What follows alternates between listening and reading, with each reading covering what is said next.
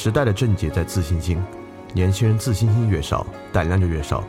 胆量越少，能做的事情就越少。哎呀，不好意思，放错片头了。Hello，大家好，欢迎来到余生接假期，我是主播早见海阿米。余生接假期是一档主张如何休息的节目，也是我满足日常好奇心的私人对话册。在这里，我们自愿退出主流价值体系下的成功判定，认为艺术创作和爱才是经验事件真理的方式。这一期的播客嘉宾是李厚成，这个片头是他翻转电台在四五年前的岛屿。我之所以放这个片头，也是因为那句“要敢于去相信”曾经激励了我很久。那在李厚成离开上海到达曼谷的第三天，我找他记录下了这个巨大人生转变中的微小一刻。在上海待了三年后。他对这座城市有着怎样的记忆呢？出了曼谷，一座热火朝天的活力城市，会给人怎样的感觉呢？那就欢迎继续听下去吧。我其实比较想要的一个状态是在小雨老师，或者说在我的朋友就是离开上海之前，或者是正好离开那个时间点，去记录下他当时的那种状态。我觉得这对朋友来说应该会是一个很重要的节点。对我来说，他们的离开也是一个非常重要的时刻。嗯，首先，其实我很想聊一聊小雨老师关于那个视频的感受。嗯，就是这样子的。乔宇老师在我们上海，就是去年二零二二年的四月份、三月份底的时候建了一个群，然后那个群聊一直陪伴我们度过了上海的那个春天。但没想到他后来又陪伴了我们上海的秋天、冬天和另外一个春天。从一开始的一个功能性的一个。呃，信息分享群变成了后来的上海交友群，上海饭店听友交友群，于是也有了非常多的一些线下见线下见面的机会。然后很多人很多听众会因为这个群变成朋友。大家知道三月七号小野老师可能要走了，离开上海了，所以每个人就是拍了一段视频给小野老师，对吧？对对，那个视频长达几乎四十多分钟了。对，四十多分钟，是大家很多人的祝愿。就是看之前，其实我有想，我觉得我可能不会哭，因为这种视频就是会很感动嘛。你你你不看你就知道我很感动，所以看之前我就在想我会不会哭。然后我看之前，我就有点像自己给自己挑战一样，我说我不会哭，我最好别哭，不然太客气了。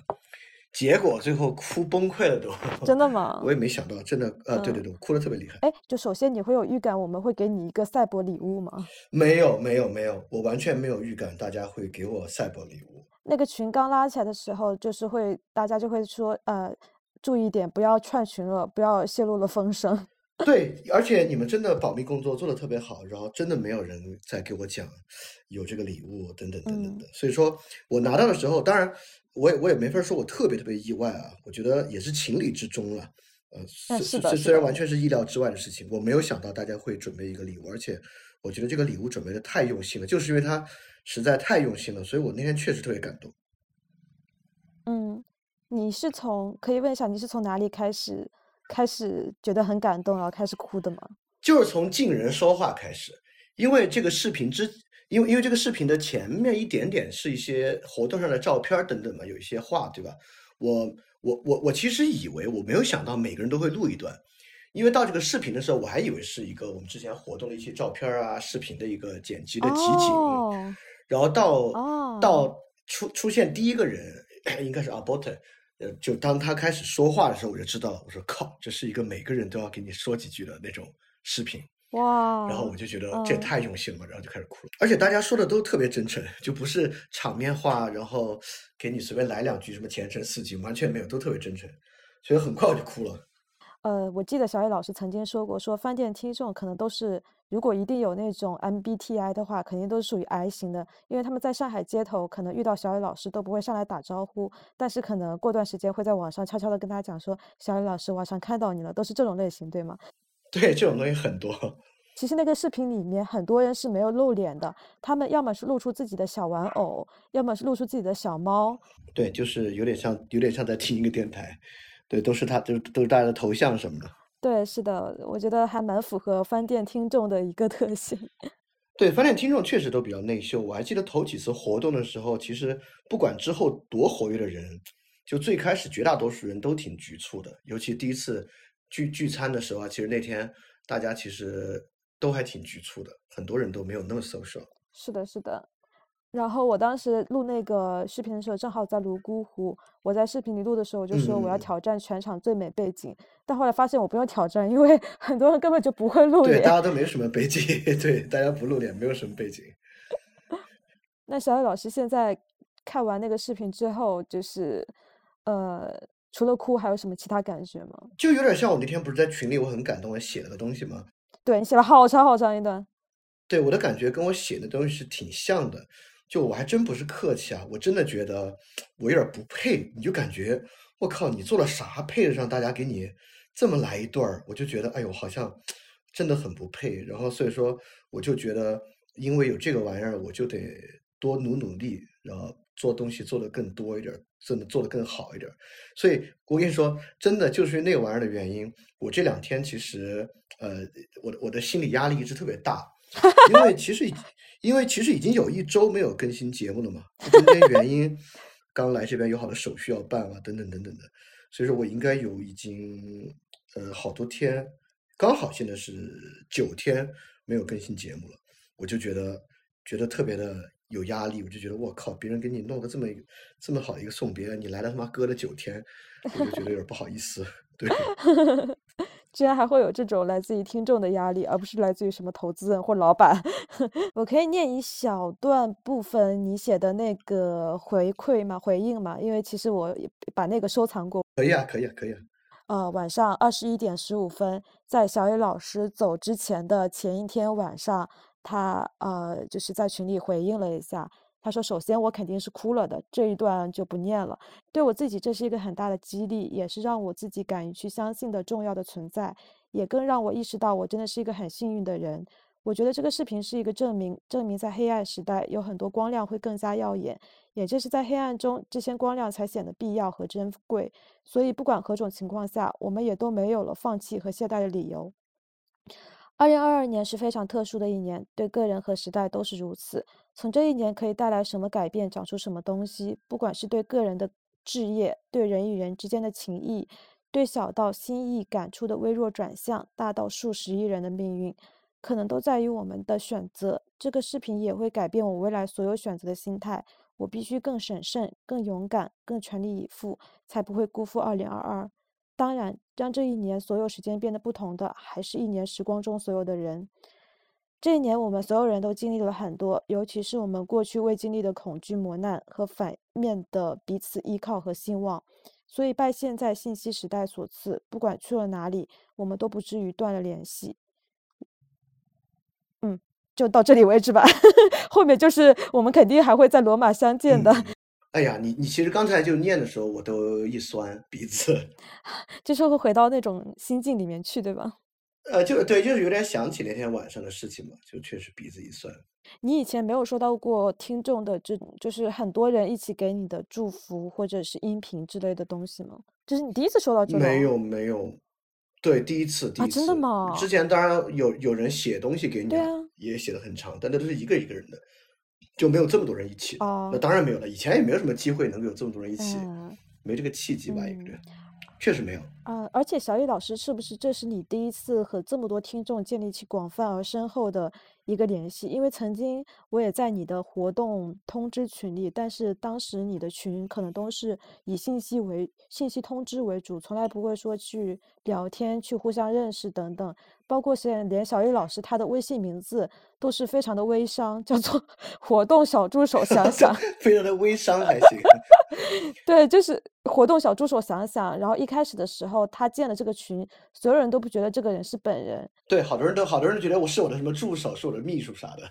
所以之前你和听众之间是没有这种闲聊的群聊，也没有那么生活化的群聊，更不会有一些基于群聊建立起来的情谊，对吗？没有，没有，完全没有。因为我跟这是这是真是什么人吸引什么人，我自己也是一个很内向、很内向的人，所以说我之前基本上跟听众就是纯节目内容关系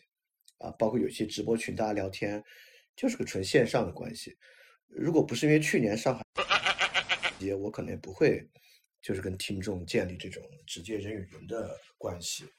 而且我觉得当时最开始建立那个群的时候，我也没有预料到它会发展成一个实际线下人际关系。我当时觉得可能还是还有什么互相帮忙的地方，主要是这样。但后来慢慢慢慢就越来越多，我们就约出来见面啊，等等等等等，这么多听众，那就越来越变成这样。都不用说这是不是我跟听众建立线下关系，就除了之前的学校或者呃单位啊，因为你你这样就会自然跟人建立真实生活的联系嘛。除了这些之外，这是我第一个跟其他人有这么紧密联系的，呃，这么一种生活体验。因为我之前完全不这样，我现在就比如说我之前创业的时候，我也不会说跟一帮创业者有很近很近的生活联系啊什么的，也也很少。嗯嗯嗯，那你觉得为什么因为这个群聊，你和这么多人有这么 close 的一个关系呢？嗯，我觉得机遇真的挺重要的。就去年那个事情嘛，两个月之中，那群友之间真的就是 性命与共，都可以这么说。所以我觉得那段时间建立的关系，大家自然就会很近很近。而且还有一个挺重要的原因就是，呃，对很多群友，我相信也是一样的，就是好多人在生活中没有这种比较高质量的同温层，就能够很密集的接触的高质量同温层。就是我生活中也没有，这是一个，这还真是我的第一个，呃，相当高质量的同温层。你也知道，内向的人他也没那么多 social，所以这种高质量同温层真的还挺挺挺少见的。所以很多人也也挺珍惜的吧。嗯，而且我觉得在那个非常特殊的时期所认识的同温层，它是更弥足珍贵的。我就不说一些精神上的互相帮助和扶持了，我就说一个很生活、很柴米油盐上的一个例子，就是当时在四月份的时候，其实呃大家都只能在家做饭了嘛，然后当时我就自己在家里做菜，我的好友就没了。我就在群里就无意间说无意间说了一嘴，我说我没好友了。然后小雨老师就说，哎，他家好像有蛮多好友，有一瓶没用完可以给我送过来。然后他当时就开了他的一个小电驴，就把那个蚝油送到了我家的一个大树下面。对，有点像那种地下党这个交接机密情报的感觉。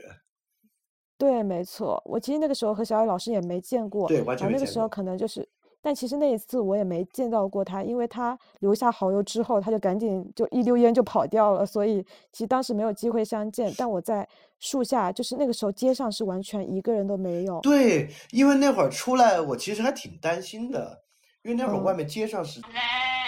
一个人都没有的，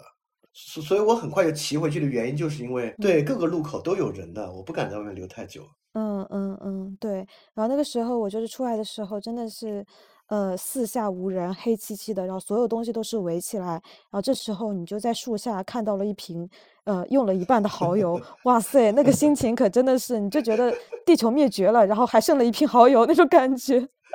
对，嗯，对，希望你有好好使用这半瓶蚝油，做出一些美味的餐点。嗯，虽然最后也没有，就是可能让你失望了，没有做出好吃的东西，但至少，但至少把蚝油还是用完了。其实第二次见到小野老师，就是一个，呃，让我在感到非常幸福的一个时机，就是我从嗯某一个地方回来了。对，呃，回来之后，小野老师就给我送了汉堡和可乐。然后你知道我在那个地方吃的东那种东西感觉。然后我吃了很久的那个东西，都已经吃的已经不知道饭菜是何物了。然后这个时候，那个时候可乐还是卖到非常贵一瓶的，就那个时候。啊，对对对，可乐可乐在那会儿是硬通货，就是有点像货币一样。是的。可乐相当于可能五十块吧，起码得。对，是的。呃，我从那个地方回来之后就洗了个澡，然后小野老师就用电瓶车给我送来了可乐和鸡翅，呃，和和汉堡，还有鸡翅，而且当时那可乐居然是冰可乐。我就是打开打开了那可乐，喝了一口，我觉得那是我这辈子喝过最美味、最美味的 可乐。对，那是我和小老师第一次见面。哎，对对，那是第一次见到，就是上海刚好有一些高级的这个外卖。对，就是大家开始团购。对对，团购一些，而且开始团购一些稍微有点这个生活品质的东西了。我记得那个是是是 Charlie's Burger。对对对，Charlie's Burger 是你最喜欢的，对吧？对对，而且而且很有意思，就那会儿 Charlie's Burger 他们的那个。呃，做面包的供应商没法开始工作，所以那次那个汉堡包不是他们平时那种汉堡包式的面包，是那种像有点像赛百味一样那种长条面包的，对吧？哦，是的，是的，是的。哎，你不说我都忘了，我以为第一次见面是后来在滨江边上。哦，对对对，那次哎呀，不是，对汉堡那次我都没想起来。对，是汉堡那次，我可感动了，因为这个是我那段时间，就我整个春天吃过最好吃的一餐。而且很 drama 的是，那天其实，呃，就不知道为什么，就是天气很 drama，天气就是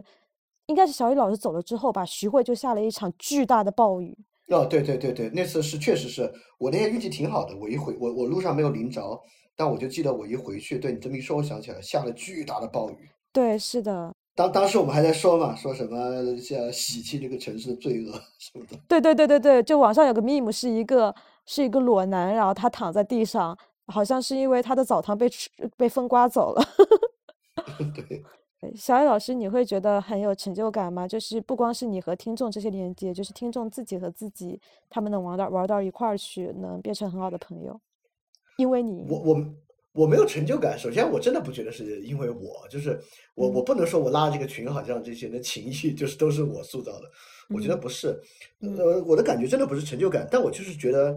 就挺珍贵的，挺难得的。嗯。所以你看，我我我来这边之后，我还是每天疯狂的在群里面分享我在这边的生活，对吧？是的。我我就是真的是觉得有这么一种关系，在生活中还挺少的，就这么近的朋友关系和友谊关系啊，所以我觉得挺珍惜的。嗯，对我有种很明显的感觉，就是呃，因为这个群，我会觉得小野老师他从一个非常抽象、非常理论，天天讲哲学、讲精神、讲 一些很形而上的一些。东西的一个主播变成了一个具体的人，因为他会在群里吐槽，就是在曼谷你开摩托车，呃，怎么哗啦啦，怎么哗啦啦，然后天天讲特特怎么怎么怎么样，怎么怎么样。对，变成一个呃美食主播和宠物主播。对，还有一个违反交通规则的不良市民的感觉。对，不是，那是我被迫的，那个那个我不想的，只是没有办法。对，就是看到了很多小野老师生活的一面。对所以，就是我的生活一面，真的是，我觉得我在那个群里生活的一面，比我实际生活中的生活还要再鲜活和集中一些。对，是的，甚至一开始的时候，悄悄告诉你，就是一开始的时候就建这个群的时候，我们还会在私下偷偷讨论说，哎，小雨老师是不是没有女朋友啊？然后群友就会说，啊，肯定没有女朋友啊，要不然怎么会在群里这么活跃？不是，也这个也是说的对的。我们当时都在猜。对。哎，所以小雨老师在上海待了多少年？三年，呃，一九年年末到，呃，三年多一点点吧，到这个二三年初。嗯，呃，然后我们应该见面的话，我们认识应该是最后一年，对吧？对对对，二二年。所以说，其实我在上海的这三年，一直到二二年之前，就一九年、二零年、二一年。我都是一个比较，就是之前那种比较独的状态，就是跟听众其实也没有什么很多的沟通和交流啊，还是以这个做节目为主。嗯，对。而且就是会在路上散步的时候遇到，呃，同样是做播客讨厌的主播，会互相白一眼，然后继续往前走那种类型。呃，发生过一两次。对，可因为可能他也在住乌鲁木齐路附近，所以说能看到。对，说到这里的话，小野老师在上海住哪一带？哦，我住这个这个法租界的核心区，就是这个宇宇宙中心普希金雕像的旁边，就是现在上海的网红街区东平路、岳阳路附近。嗯，呃，我记得就是豆瓣上有一个影评人叫王大根，他对于这一块的地带的形容是“西瓜心”，就是市中心的市中心，就是西瓜中心最甜的一口。小艾老师的地段可以这么 是这么一个地方，对吧？嗯，差不多是这么个地方，但是久了有点腻。你当时为什么选择这个地方？我当时其实不知道，就是我我我我对上海没有那么熟，就是哪条路是中心等等等等的。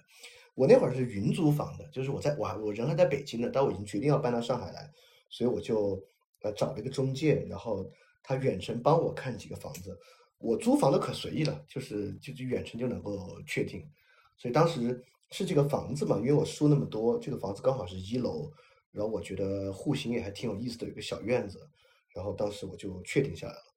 所以当时确定下来的时候，这个房子具体在上海的哪儿，我只知道它在法租界里边，但是法租界在上海的什么地方，以及它在法租界里边的什么地方，我其实是不知道的。哦，这样啊，所以 你也没有什么说你一定要划定一个地段，然后去找房子，而是正好找了个房子在这么一个地段，对吧？对，哎，你要说有没有地段，我还真有。我嗯我我之前的梦中之路是延庆路，我就在问那哦个中介，我说有没有延庆路的一层，但是说延庆路确实没有一层，就延庆路没有一层，我就说 OK，那就看有没有什么其他的地方。为什么想要去延庆路住？嗯，因为之前我我我其实来过上海，应该很多次了，也是不可能是没来过上海。我来上海的时候，我之前对延庆路的印象特别好，我觉得延庆路好漂亮，房子也很漂亮，也都是那种小洋房嘛。然后延庆路也没有像旁边的安福路啊，或者像长乐路、巨鹿路那么喧闹。就延庆路上，其实它的这个商户数量没有那么多，所以我就觉得很喜欢，就有点闹中取静那种感觉。嗯房子也很漂亮。嗯，所以是以前去过延庆路，然后感觉很好看。对对对，我以前来上海，比如说我我我我住也会住在延庆路附近啊，然后经常平时散步就去延庆路散步。嗯，哎，所以你是有对居住有什么样的居住环境会有什么样的要求和需求吗？就比如说，有的人更喜欢住在郊区，因为这样不受外界的打扰；有的人更喜欢在市中心，去哪里都方便，并且有一种邻里的那种社区感。你会更倾向于哪种生活的方式？我真的，其实你看我在北京和上海都一样，我喜欢老城区，嗯我喜欢住在一个城市里面比较古古老的部分，就是这个城市刚刚发展起来的那个部分。我觉得那种哦地方，呃，有很多留存下来的痕迹，我比较喜欢。其实现在我在曼谷也是阴差阳错，也住在一个类似这样的地方，很有生活气息，也是旧城，没有那么多高楼大厦的房子。对，这嗯些老城区就是那种，呃，你看欧洲有很多老城区是那种十九世纪的老城区啊，那就更老了，对吧？那我说这种老城区，它的形塑，北京的胡同，你虽然说可以上上溯到清朝啊，但实际上真正形成那个胡同秩序的那种大杂院秩序，其实还是建国后嘛，大概是五六十年代、六七十年代。对，我就喜欢那种有点五六十年代、六七十年代最后凝固下来的那种状态的城区。其实上海法租界也是嘛，它也是这个嗯变成这个各个楼变成大杂院儿啊那种呃里弄之后的样子。对，嗯我觉得这种城区很有感觉。嗯，哎，那你知道你当时在上海所居住的那个小小的房子，或者说那个小区是什么时候建成的吗？呃，我之前不知道，我后来才知道的，因为我周围有一个中介，那个中介把这周围几个比较大的小区都贴在那个墙上来讲它的历史。其实我那个小区建成是九十年代的事情了，对，那那那个小区是那种老的公租房、公房，那个公房是九十年代的事情，九三年吧应该是。但是那个小区周围的那些洋房，包括被这个小区的围墙框进去的洋房部分，呃，应该年代会久好多。嗯，我当时就是去小野老师家里玩的时候，有一个很明显的感觉，就是你穿过那个小小的呃一些路，然后进去，因为小野老师家可能是比较深的一个地方，所以你在穿过邻居家的时候，你就能听到各种琵琶声、什么吉他声，或者是各种钢琴。小提琴是最多的，对对对对，就各种四重奏和和交响曲，因为那一带是音乐学院附近，对吗？呃，对，因为我觉得我们小区是应该是音乐学院的家属院，呃，应该是音乐学院哦，附中的家属院和音乐学院的，所以说有好多音乐学院老师住在这儿，所以嗯。他们家里传出的一些声音，呃，很大部分都不是他们自己在练习，都是他们在教课，就经常能看嗯。到呃中学生样子的人背着琴啊，在我们小区里面进进出出，这些老师应该都是在当这种乐器的私教。嗯，对，所以哎，说经常能听到三楼的水平突然一落千丈，就知道哦，收了新的学生。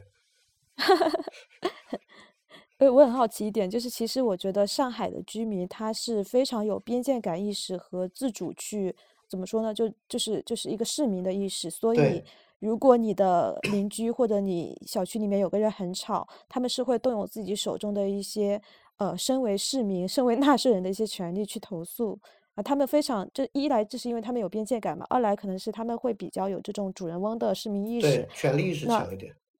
对对，那就是我很好奇，如果这个噪音，比如说开趴的声音、放音乐的声音和跳舞蹦迪的声音，变成了一种悠扬的一个琴声，是不是它就可以被原谅了？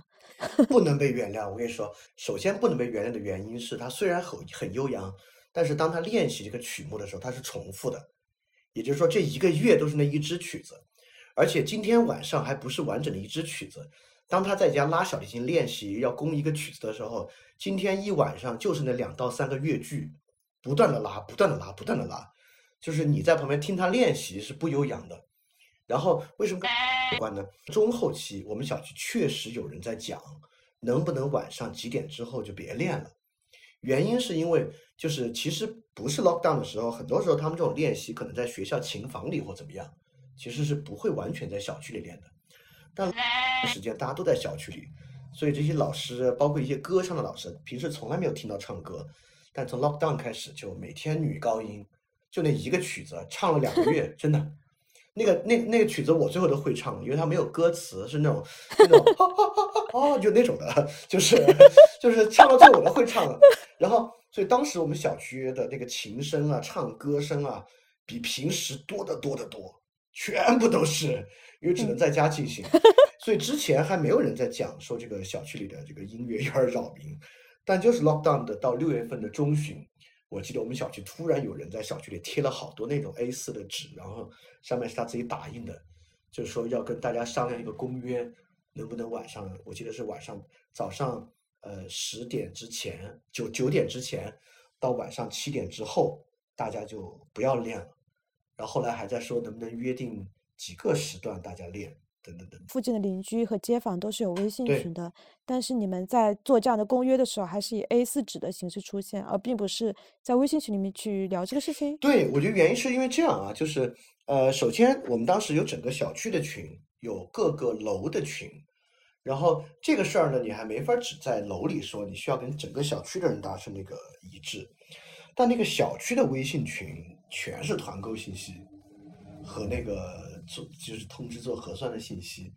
所以那个小区的微信群，而且平时乌烟瘴气的，也有时候吵架，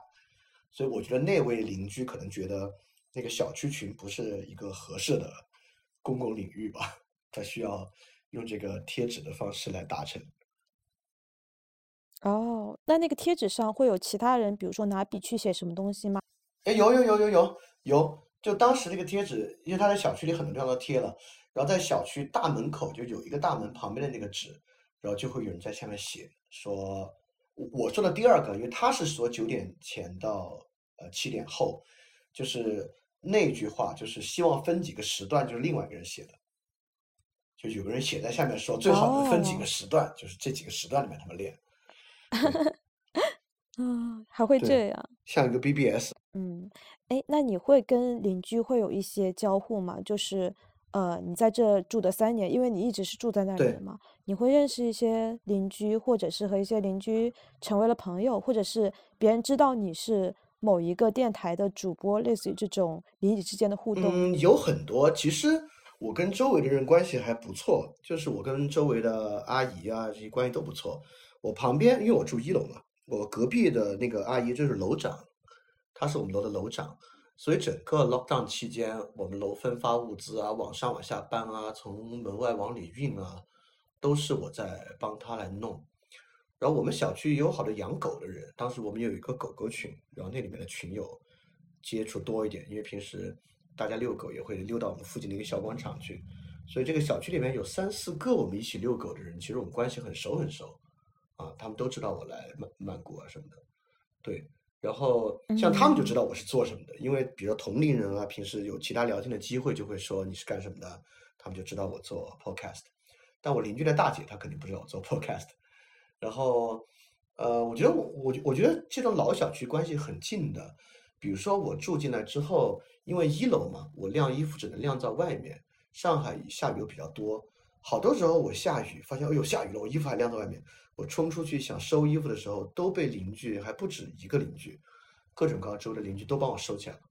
然后我当时就还有挺感动的，就是哎，这么多人还在平时小生活小事要帮你啊。所以我在小区里的生活都是因为一楼的原因，我不管是遛狗出去啊，还是骑车出去啊，碰到邻居都都都是打招呼的。然后包括居委会一样，虽然在 lockdown 期间跟他们大吵了一架。但跟我大吵一架那个人，我平时见到他，我们俩也点个头，哎，吃了吗？就是说一句，打个招呼，当然不会聊更多的，就是打个招呼，也都都会打个招呼。嗯。哎，那你那个小区里面，其实据我观察，应该是本地人也蛮多的，就是外地人和本地人都有，哦，对吧？我觉得是一半一半。这个小区真的很大，然嗯。后有也其实没有没有很多新的那种小区那么大，就是在室内的小区里面算比较大的。我觉得这个小区很有意思，这个小区有三类人吧，我觉得。第一类是很多本地人，就是家属，就是呃音乐学院的家属啊等等等等，这些人非常非常多。呃，其实是四类人。第二类是来租房住的外地人，像我这样的就会比较年轻，外国人的比例也不少，当然 lockdown 之后少了很多。然后这是第二部分。第三部分是在这里买房，因为我们小区是学区房，所以有很多人是外地来上海买房，买在我们小区，因为孩子要上学。然后这是第三类人，然后他们的经济能力比第二类人，像我们这种租住的好很多。还有一类，我们小区有好几个群租房，是周围的那个在周围当服务员的大姐，然后送外卖的小哥等等等等，他们在这边也有一些群租房，是可能七八个人住在一间里边的。前上个月有一间房还失火了，就是一个群租房。对哦，是吗？还好没什么问哎，题。我觉得这个话题我觉得这个话题真的超嗯。有意思。就是我自己发现，其实你在网络上面，小红书或者是在一些社交媒体上看到住在法租界的人，可能永远都是啊那些啊啊，光对对鲜亮丽的。自由职业者、艺术从对对对。业者，和上海那种最 chill、最 fancy、最潮的那种年对。轻人。但是其实住在法租界的还有一类人，其实是隐形的，就是被隐对。形的，但是是，呃，非常有意思，就你住在里面才会发现，其实有非常多的一些类似于像是保洁员对对对对对。阿姨，或者像是一些就是外卖骑手，呃，或者是代驾的那对。种那种比较所谓的底层的一些就是务工灵活就人员。业者。对。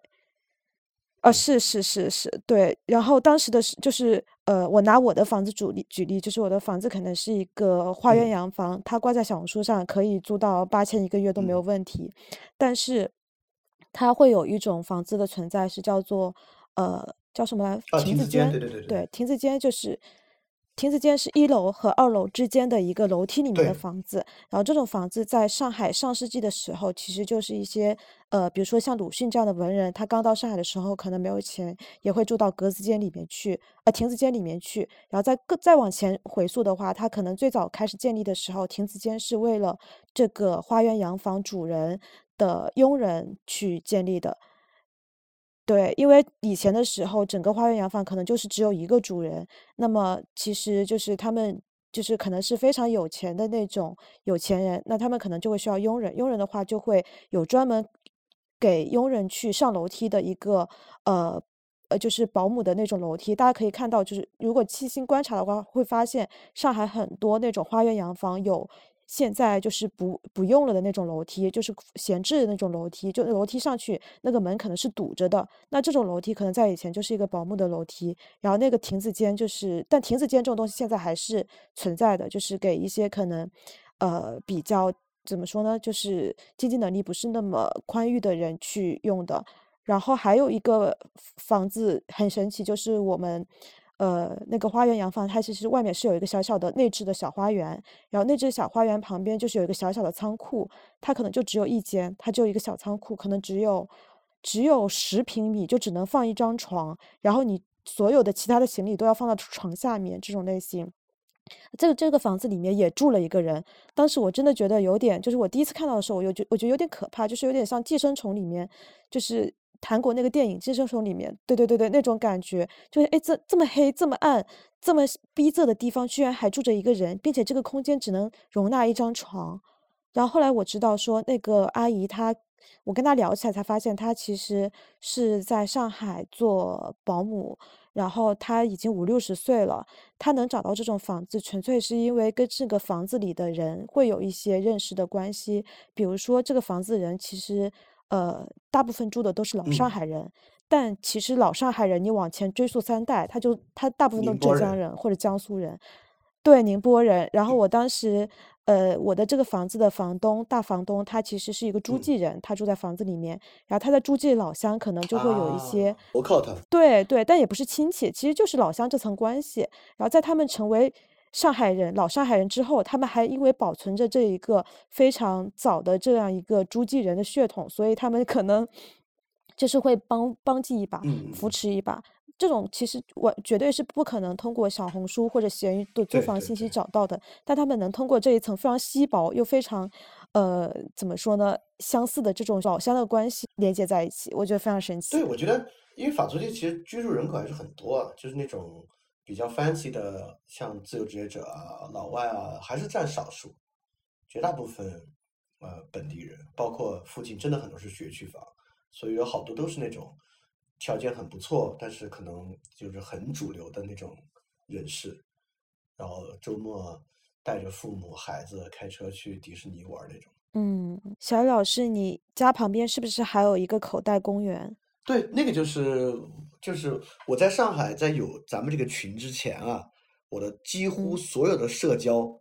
都只发生在那个公园里边。是因为那个公园有很多遛狗的美人吗？对，就是狗跟狗友的联系，就是因为我养了泰嗯泰嘛，然后然后我每天早上就去那边遛泰泰，然后也有很多其他人在遛狗，然后慢慢慢慢狗友就变得很熟悉。嗯嗯嗯，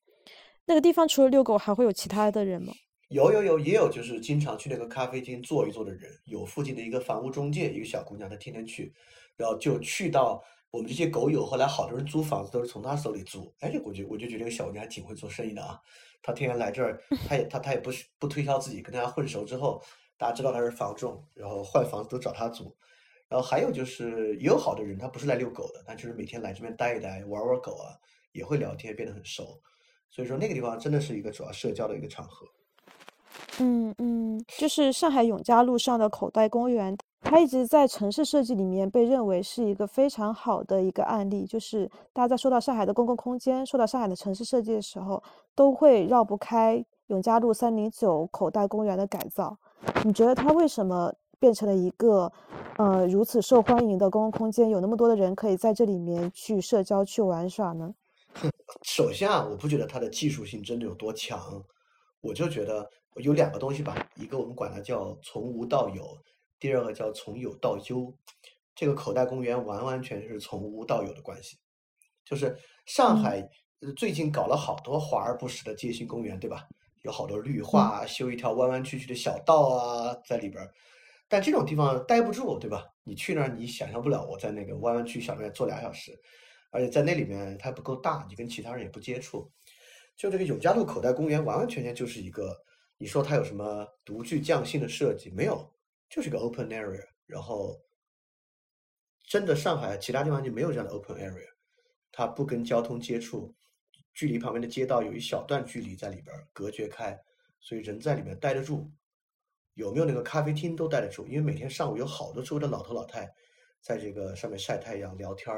后来出现他们在这彼此教彼此二胡、拉手风琴，这帮人，然后来遛狗的人，当然因为愿意聚到这里，每天来一起遛狗。然后周围有好多工作的人，中午来这儿吃东西，就中午他们点了外卖或者在周围买点东西，在店里没地方坐，就坐到这边来吃。然后也有在附近务工的人啊，就是这种建筑工人啊，中午因为有长椅嘛，来这睡一会儿。所以说那个公园，当然我很喜欢，我觉得我也觉得很好啊。但我觉得好并不是在于它有什么神奇的设计，就是我觉得它高度可复制，只要你在上海的其他地方挖出这么一个地方来，让它变得稍微比较开阔一点儿，就是它自然就会吸引到刚才我说的这几类人聚集到这儿来，就老晒太阳聊天的老头老太，遛狗的狗友们和周围的其他白领，自然就会来。嗯嗯，是的，就是我觉得这空间它首先是很宽敞的，它以前应该是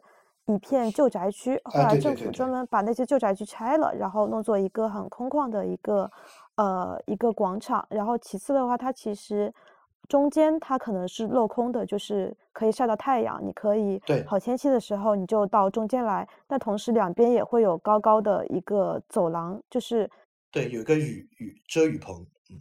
对，遮雨棚，你不想晒太阳，你想在阴凉的地方乘凉或者下雨的时候，你都可以在阴凉棚下面去呃休息，或者是聊天，或者是玩耍。就是它是有这样一个功能块，而且它不会有非常多的一些树木、花坛和对，步道，它其实就是一个非常宽阔的一个地方，所以就是你可以在里面进行举行很多的活动，做一些很多的做很多的一些事情。对我，我我想说一个设计，就是他们原来独具匠心的设计，但后来变成没有用。就是那中间很空旷的地方啊，作为一个建筑设计公司呢，当然是会设计用途的。那个空旷的地方实际上是一个音乐喷泉，它是夏天是可以做喷泉的。但后来这个喷泉几乎就闲置不用了，就是因为每天都有人坐在那上面晒太阳，在上面玩，有狗等等等等的，就没法做喷泉了。所以说，后来发现人们对一片开旷空地的需求大于人们对于音乐喷泉的需求，所以最开始的原始想法就是他们应该是想人们是主要待在那个阴凉下面，就是有屋檐的地方的，然后中间是一个音乐喷泉。但后来发现人们真正需要的是一大块空地。我觉得，就作为城市设计者，可能你不需要一开始去预设很多功能块，这块是干嘛，那块是干嘛。你把这些空地开放给大众之后，他们自己会在这里找乐子，就让一些东西自由生长的话，其实它会变得更有机。对对对对，呃，这个广场真的很真的很不错，而且我觉得主要就是天气好的时候，因为下雨的时候我有时候不进去嘛，就从那旁边经过。其实下雨的时候也没什么人，大家呃下一到一一旦到下雨里面就很空旷很空旷，但只要天气好了，里面就会就挤满人，满到狗狗没地儿跑的地步，人真的很热闹。就说明大家对于户外空间真的是有很强烈的需要的。我记得有一个城市就是舒适度的一个指数，然后它里面衡量的指标就是你在这个城市里面走路的时候可以随时停下来的一个地方的浓度。那永嘉路的口袋公园是这么一个地方，你觉得上海还有什么其他的地方也是非常适合停下来去驻足、去玩耍、去聊天、去做很多事情的公共空间？我觉得几乎没有。因为呃，就是比如滨江可能是一个，就是滨江是很多人都要去的这种。哎，我觉得滨江不算是，就滨江它是你是会特地去的，不是你在城市里去散步的时候会特地，哎，就会不小心看到要停下来的。我我跟你说问题是啥？我我觉得这个问题，当然现在岳阳路在慢慢解决这个问题。这个问题是这个，这个政府特别不愿意设座位，就是有时候街边搞了一些街心公园吧，它没有座位，它没有座位，你在那干嘛呢？对吧？你我在那站一上午嘛。所以需要有座位，但除了座位之之外，我觉得需要另外一个东西啊，就是现在淮海路的改造，我是不觉得成功的。淮海路搞了好多特别 fancy 的街边花园，但我觉得不觉得成功的原因就是，最好这些街边花园，我觉得能让人驻足留下的，需要跟街道有一定遮挡，就不是我坐在那儿看到车来车往，那你待不住。比如永嘉路那个就比较好，它它比一般的街道高一点，然后那边有一排树，所以说实际上。你在街道里边，你是不不那么容易看到街道上车来车往的。但淮海路他们现在想搞的那个，就是我其实经常遛狗嘛，我能经常观察到，也没几个人在那坐，修那么大也没几个人坐，就是它跟街道太 open 了，完全像街道 open，就没有一个遮挡。所以说实话，当然我在上海比较熟的就是这个巨富场啊、乌鲁木齐路啊等等这些地方。这些地方有没有其他一个像口袋公园一样可以让人驻足的地方？我我觉得是没有的。是没有的，嗯嗯，呃，一方面也是因为这地方寸土寸金嘛，市生化非常严重，然后几乎其他地方都是这个营业空间，就比如永康路每天人都很多，但你说永康路哪个地方能够驻足停留，那不行，你就就要进去消费你才能停得下来。呃，我觉得两个有两个地方我不知道算不算，第一个是新国路的街心花园。但我觉得它的缺点在于说它很隐蔽，如果不是你不是当地人，你不会 walk walk in 进去，就是你不知道里面还有个这样的东西，是非常隐蔽的一个场所。但进去之后，我觉得跟永嘉路口袋公园的那个建构还挺像的。对对对对，但它但它就是没有那么开阔，然后它里边有点曲径曲径通幽的这一块那一块的那种感觉。哎，是是是是这种感觉，嗯，就是结结构上会比较相似，但是那个呃感觉不太一样。还有第二个，我我在上海走的时候会停下来坐坐的地方，就是愚园路的那个草坪，它前面是有一排的座位，而且那个座位妙在妙在哪里？它不是朝外的，一般来说。对，它是背对，就一般来说，它其实就是这种这种座位都是面朝街道的。但其实你看车来车往没有那么有意思，它把背过来就很有意思。因为那前面其实是呃两家 brunch 店，一一家精酿酒店，一家一家 brunch 店。然后这两家店和你的座位之间又有一片非常大的一个草地，然后草地上其实有非常多人会去遛狗或者去玩耍，你就能看到很多人。对，那家不是 brunch，那家是一个能够带狗去的吃肉的餐厅。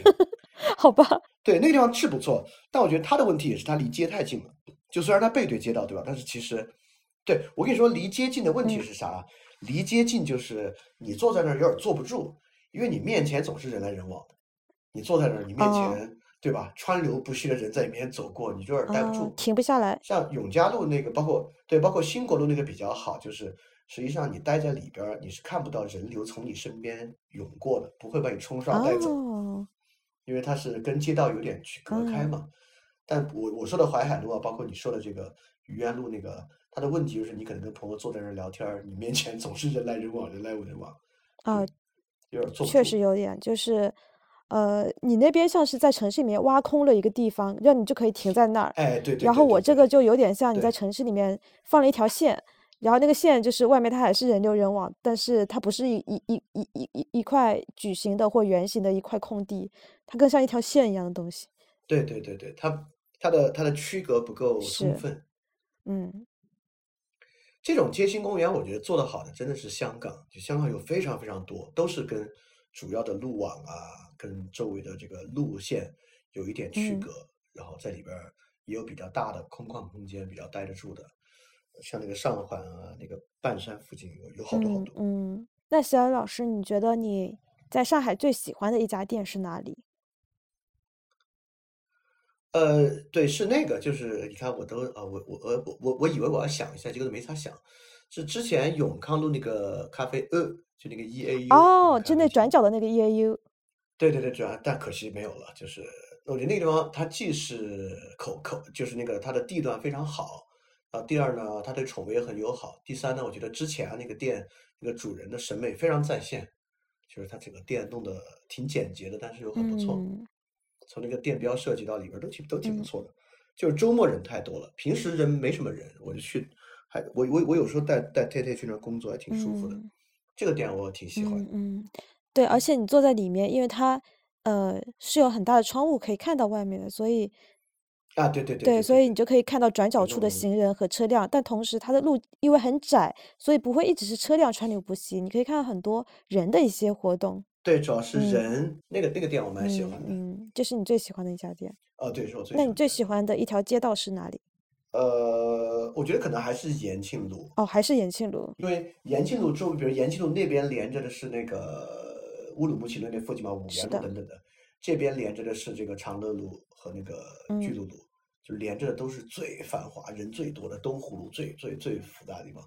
但延庆路本身挺安静，对，是。而且延庆路路上的店其实挺少。嗯。就延庆路没有那么多商业，现在慢慢慢慢两头开了一下，但其实都挺没有那么多。延庆路完全没有任何一个高楼大厦，像其他几条路上都会有一两个是现代建筑，对吧？比如说两千年之后建的一些比较新的小区啊，或者有一些商商用商业楼啊都会有。但延庆路应该是完全没有啊，所以它保保留原来的风貌，保留的很完整。而延庆路靠近五元路那边有几个房子真的很漂亮。啊，我觉得，我觉得这个是我比较喜欢延庆路的原因嘛。然后我也也经常遛狗。那你会在上海经常会有一些线下活动吗？因为其实就我参加的去年秋天的时候，在腊梅艺术展的一些活动，然后后来是在那个雍和宫的密寻酒吧。雍福会。好的。雍和宫。雍福会对，在那个密寻里面也会有一些活动，就是这些活动，你自己觉得有意思吗？呃，挺有意思的。我觉得主要是雍福会，其实也是他们给谢感谢他们邀请做那个线下活动。因为我自己其实第一我也没有呃很好的场地，对吧？因为我就在上海做活动，尤其是你要做七八个人活动好做，你要做人多点的活动，其实最大的问题是场地，你自己有没有合适的场地？那我觉得像我的资源是没有的，所以雍福会他们提供一个那个场地，我觉得就挺好的。所以说之前我还挺爱在雍福会里面办活动嘛，基本上隔一周都有一次，对吧？在雍福会之前，我是真的没有自己做很多线下的尝试，想肯定想过，但其实没有很多合适的资源去做。我觉得小雨老师是在离开上海前一阵儿，就是会特别特别的密集的有一些，比如说雍福过雍福会的 活动多到我有点受不了。哦，是吗？而且小野老师这些就是比如说在那个雍福会的这些线下活动，不光可以和听众和一些朋友会有面对面的交流，而且是在是在一个非常好的一个场地，并且就是。也会同时录成一期播客嘛，对吧？对对对对对，嗯，一举一就是一一鸡三吃。如果把它当做是一种录制播客的场景的话，你觉得它和你自己在家里戴上你的耳机去录制有什么样的不同呢？啊，就是有互动啊，呃，包括有的时候有嘉宾，更多的时候是跟这个听众受众的互动。嗯就是我在做的时候，会有点把它想象成，就是更像是一种沙龙的形式。嗯所以说我我我做的时候，我就在想，怎么样能够引发出大家比较有意思的回答的成分，可能就跟我自己能输出比较好的观点是同样重要的。嗯那我在家自己录，当然就纯输出观点，因为以前这种互动式东西做的少嘛，我觉得怎么能让大家也同样能输出比较有意思的观点，而且那种线下活动，像我就会更希望它是很幽默、很好玩儿的，就大家来就是既有一些知识的 take away，它也也是个很好笑的东西。就是我对这个事儿的幽默性有很高的要求，我觉得很大程度上是因为我以前录这个 U 四 D 八的原因。嗯，我就觉得这种场合一定要好笑、搞笑才行。所以说啊我我我，你看我经常在那个最平台的活动里面，就我在那接下茬搞笑。哎，那去嗯那去现场的是会大部分是你的听众吗？还是也有很多人其实是庸福会的一些就是观众？我觉得一半一半，就是听众跟庸福会，因为因因为我也觉得这个受众多元一点好嘛，所以说其实好多次拥福会的活动我都没有在饭店的群或者在朋友圈宣传，对吧？嗯我就是觉得，因为如果他因为他那人是有限嘛，因为如果宣传的话很快速爆满全是听众的话，我觉得也可能没有那么有意思吧，所以我就是让就拥福会他们自己的流量能够呃吸引到一些他们的受众参加，所以每次几乎都是一半一半，我觉得。嗯，哎，小雨老师，你在上海谈过几次恋爱呀？两个谈过两次恋爱，哦，三年谈过两个哦。哎，对对，三年谈过两个。你觉得在上海谈恋爱和在其他城市，你待过其他城市的恋爱会有什么样的不一样的地方吗？比如说人的不一样，或者整个城市气质给亲密关系带来的一些影响，会有什么样的特质吗？我我能对比的就是北京市和上海啊，虽然它嗯很典型，因为我也没怎么在其他城市谈很多恋爱，嗯嗯就是北京和上海。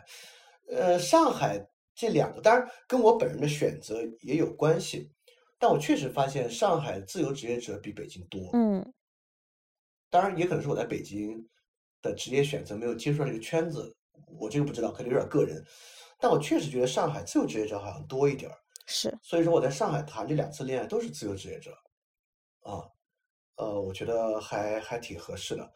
然后上海谈恋爱，当然跟北京有个很大的不同，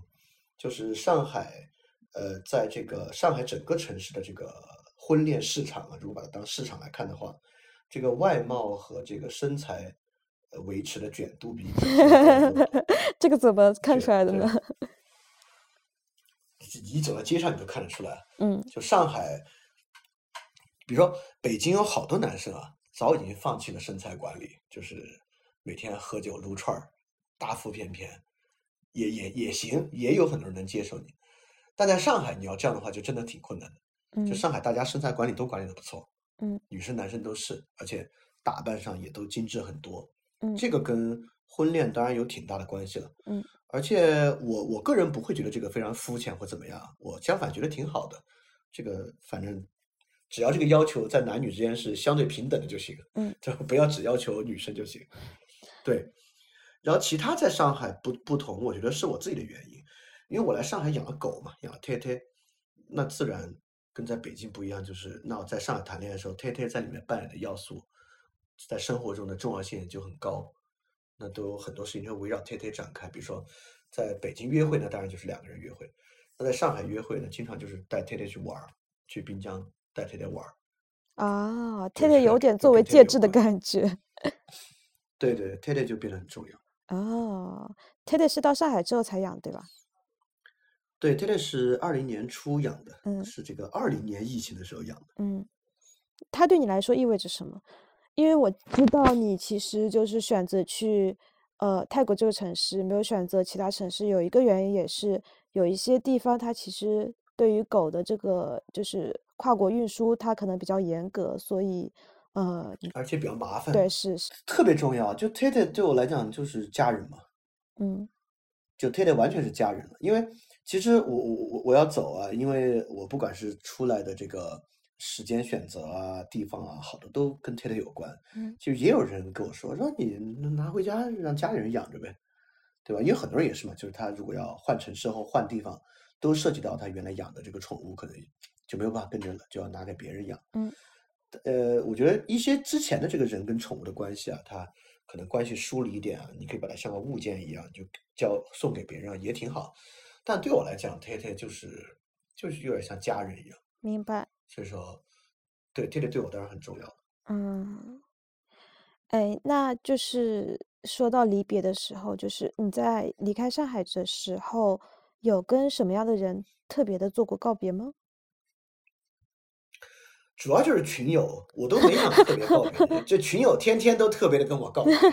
对各种各种告别啊，还有一些狗友，因为我送了一些东西给他们，等等等等。我在上海主要的这个社交关系就是这些，哦，对，就是这些有告别，就嗯狗友啊，我有些狗的物品啊送给周围的一些狗友，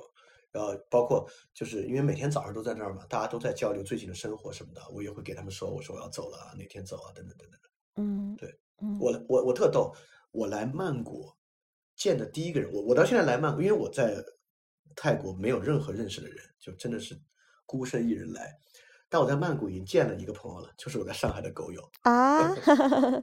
对，他比你先认出去的。哦没有没有没有，他没有认出来，他就是他是个外国人，哦就是哦，他他他他就是他呃，疫情结束之后，就是能够自由离开之后，他今年年初回了一趟他原来老家，然后回老家之后，他相当于就是度假一段时间，到处跑，刚好跑到泰国。对，我还跟他 见了一面，昨天嗯下午。哎，我自己也感觉就是在呃国内其他地方玩了一圈，像大理这种地方，就觉得你能快速认识并且产生交集，并且会有一种惺惺相惜感觉的人，可能就是和你一起经历过去年别的人，就他们 这些经历过共同创伤的人，他们就是后来流散到世界各地的时候，但不管在什么时候，在那将来，就是都会有一种神秘的那种魔法一样的力量，把他们快速的连接在一起。对对对，确实是很不同的，有这种经历。是的，对，嗯，那小易老师，你离开上海的时候，没有跟是就是什么特别的人告别？那有是比如说去一次最喜欢的咖啡厅这种告别仪式吗？你会是一个有仪式感的人吗？不太是，就是，但是最后一次还是挺唏嘘的，因为就是那个咖啡厅，就是那个小广场那个咖啡厅嘛，那个咖啡厅我每天都去，对吧？对所以说也不会呃为了特殊去一次，但最后一次去，因为我是中午的飞机嘛，所以我那天早上还去了一次。那天早上去，然后对去，然后回家就打车去机场，就大概是这样。我那天早上去，那个店员知道我当天要走，他以为我不会去，他说：“哎，你今天还来了？”对我说：“来，再喝一杯咖啡。”然后因为我在那个店有我的杯子，然后他那天就问我说：“这个杯子你要拿走吗？”他知道我要走了，就是那一刻我突然有点唏嘘，就是啊，这个杯子我要拿走吗？然后我就跟他说不拿走，就留在这儿吧，当个纪念。对，我就留在那儿。但他拆了，可能 也没有在那儿了之后。啊，这个他是不是最后实际在那儿不重要了，对吧？但是是的就是我自己的一个选择，这就是那一刻我会就是有一点，也不是说仪式感吧，就有点特别的感觉。嗯嗯嗯，对，其他的你说有没有什么地方我特意在最后去一次，还真不太有，因为我平时去的地方主要是遛狗嘛，那所有地方都是 去过无数次、无数次的，明白。也没有哪里好像我最后走之前要额外的去一下。嗯，那比如说到了浦东机场，或者是降落到了曼谷机场的时候，那一刻那个 moment 你会有什么样的感觉吗？因为我们知道机场它其实有时候是一个故事的结束，也是另外一个故事的开始。它其实意味着人生的一个节点，一个节点，像是就是被机场隔开了那样一个一个一个的阶段。嗯，其实没有，我觉得没有的原因是因为，呃，在这两端的机场都有大量手续要办，所以说在这在对就这个理性的行政流程啊，冲刷了一切的浪漫。就我到对到浦东机场，你想就是，哎呦这狗啊该怎么弄啊？这狗拿着这一流程这么多文件，跟这个人要出示这个，跟那个人要出示那个，的值机的时候要说这个，安检的时候要说那个，过海关要说这个。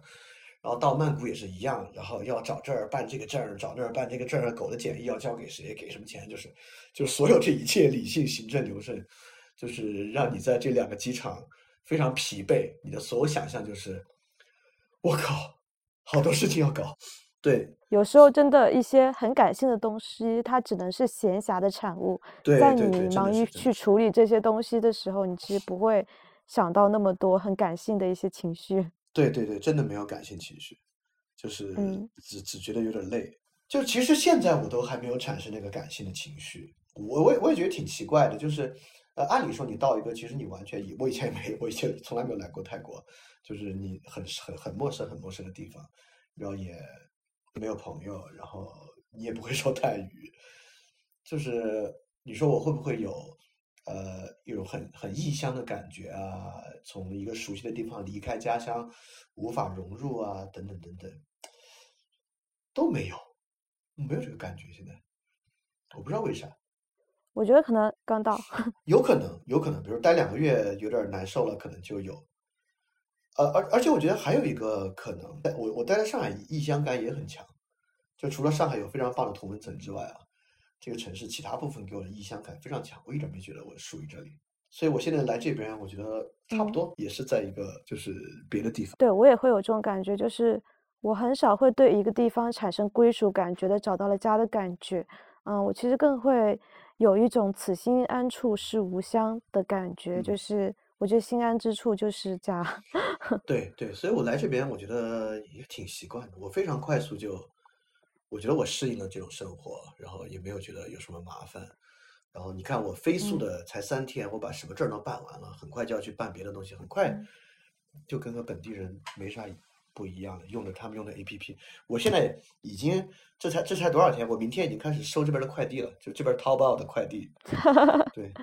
泰国淘宝。真的好快融入。哎，那小雨老师，最后一个问题就是，呃，你会对上海这座城市，就现在会有什么样的感觉？比如这三年的一个上海生活的一个呃总结，也不是总结吧，就是你的感受是什么？因为呃，其实我自己的话，我会觉得我下周就要回上海，我下周一要回一趟上海，我会觉得上海这座城市让我失去了表达欲，不光是去年春天的一些事情，而且。我会觉得上海让我觉得生活浮在表面，因为每个人好像都在扮演着小红书博主的角色，做着一样的事情，嗯表演着一样的一个情绪，然后会去看美术馆批量制造的二手信息，再把这些二手信息发成三手三手信息，然后展现在社交网站上。那种吞吐着的巨大的信息会让你觉得很疲惫，而且还有一点就是一起经历过一些很特殊时刻的人都在离开。比如说像像你，还有像我的一些其他朋友，我已经就是没法继续待在这这座城市，然后对着那些怀揣着好奇心来到这里，顶着一张没有受过欺负脸的一些新朋友们介绍说啊，这是超 chill 的一个咖啡店，哇，这里遛狗超棒，这家菜真的很好吃，就我没办法就跟他们。去介绍这种东西，因为一想到城市正在以超强的自愈力恢复着冰冷的生产力，我就对这种非常看似光鲜亮丽的生活方式感到非常厌厌烦。这对，这就是我现在对这座城市的感受。我不知道你的感受是什么？我的感觉是，我觉得我最大感觉是可惜，因为我最开始是选择逃离北京来到上海，是我看过你那篇文章，对，我是把上海当做一个更好的城市选择的视角嗯选择，主动选择来的。而且来的时候呢，我确实是这样想的，也是这样感觉的。就是整个二零年、二一年，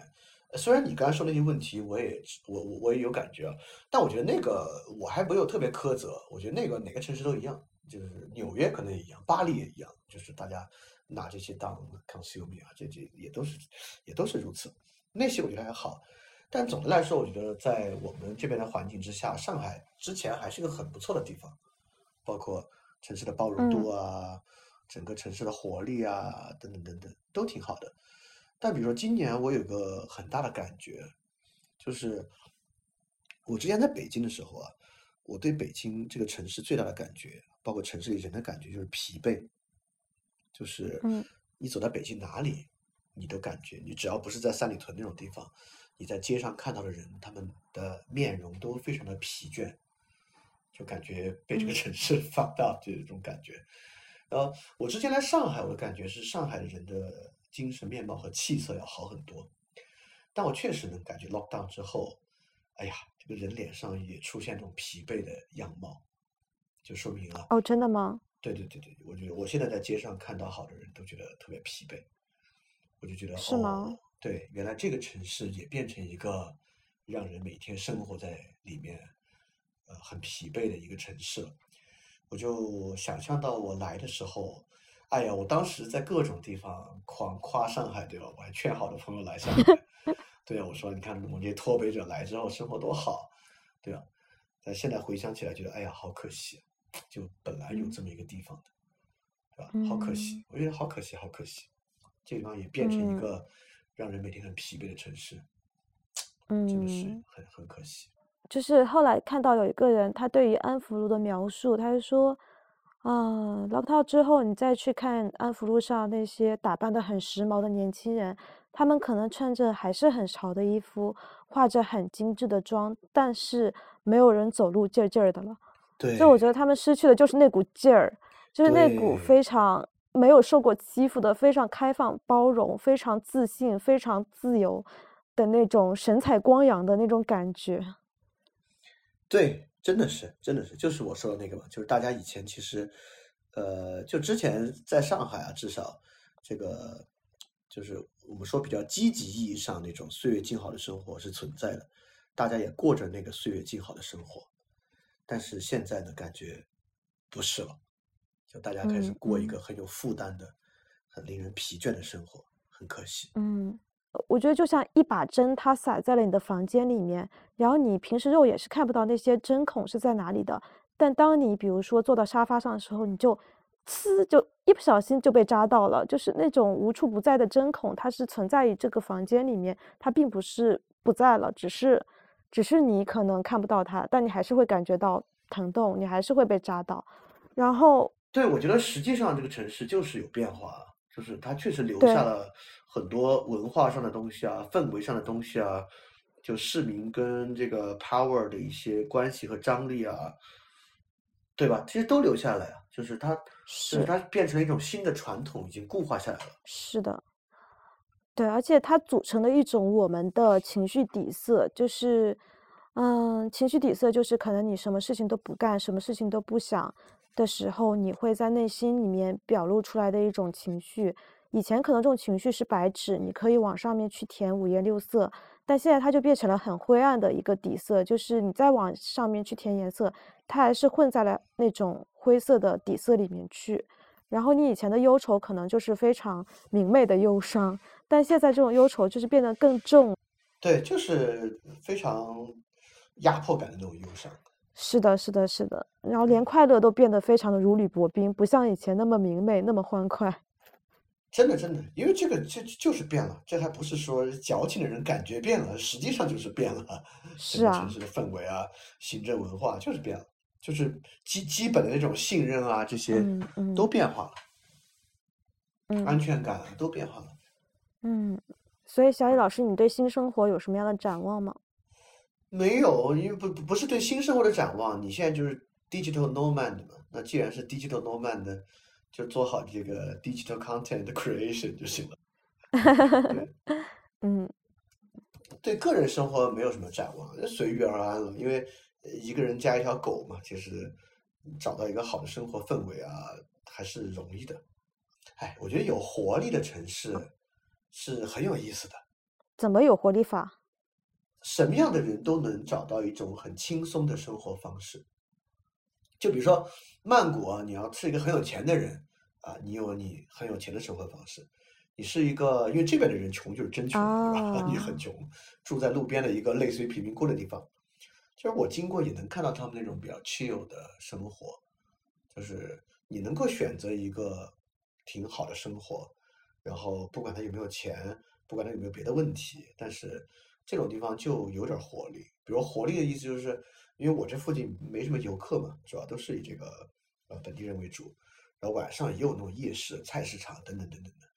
就感觉大家都热，这生活热火朝天的。嗯就是很穷，但是热火朝天的，因为东西真的很便宜，就吃那边东西热火朝天的。包括我觉得他们骑摩托车跟疯了一样，就是就是我也不知道为什么那么疯，速度那么快，所有一切车都那么快，很难想象为什么会形成这么一个氛围，还挺吓人的。但我真的觉得挺嗯。有活力的，包括其他人啊，嗯。对，就是反正整个一切我都觉得很有活力的样子，我就能感觉，就他们实际的压力啊等等小一些，就他们都有一个基础的安全生活，在这个基础安全之上，人就比较嗯。容易有活力，所以我就觉得，呃，就是大家年轻的时候啊，还是可以在这种很有活力的地方啊多生活一段时间，我觉得对对人有点好处。比如说，你说，比如你去新新加坡，可能就没有那么有活力，对吧？因为可能新加坡房屋的成本对所有人的压力都非常大，啊，对。但是有些地方人就挺有活力的，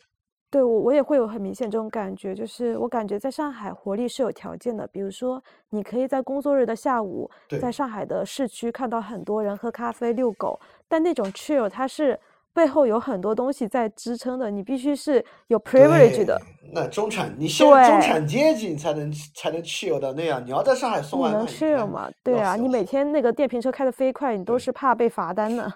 哎，我就说个对比吧，比如说在这边，我现在每天上午都在跟一帮本地外卖小哥一起吃饭，啊，他们这些外卖小哥每天上午还有时间到一个炒摊儿边儿上聊聊天儿、吃饭，跟旁边人聊天儿，等等等等的，就是还是挺 chill 的，也笑笑的，然后在路上去接纳接纳的。但你看上海的外卖送餐员，那每天就是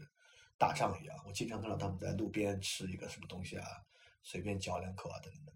是，而且我不止一次看到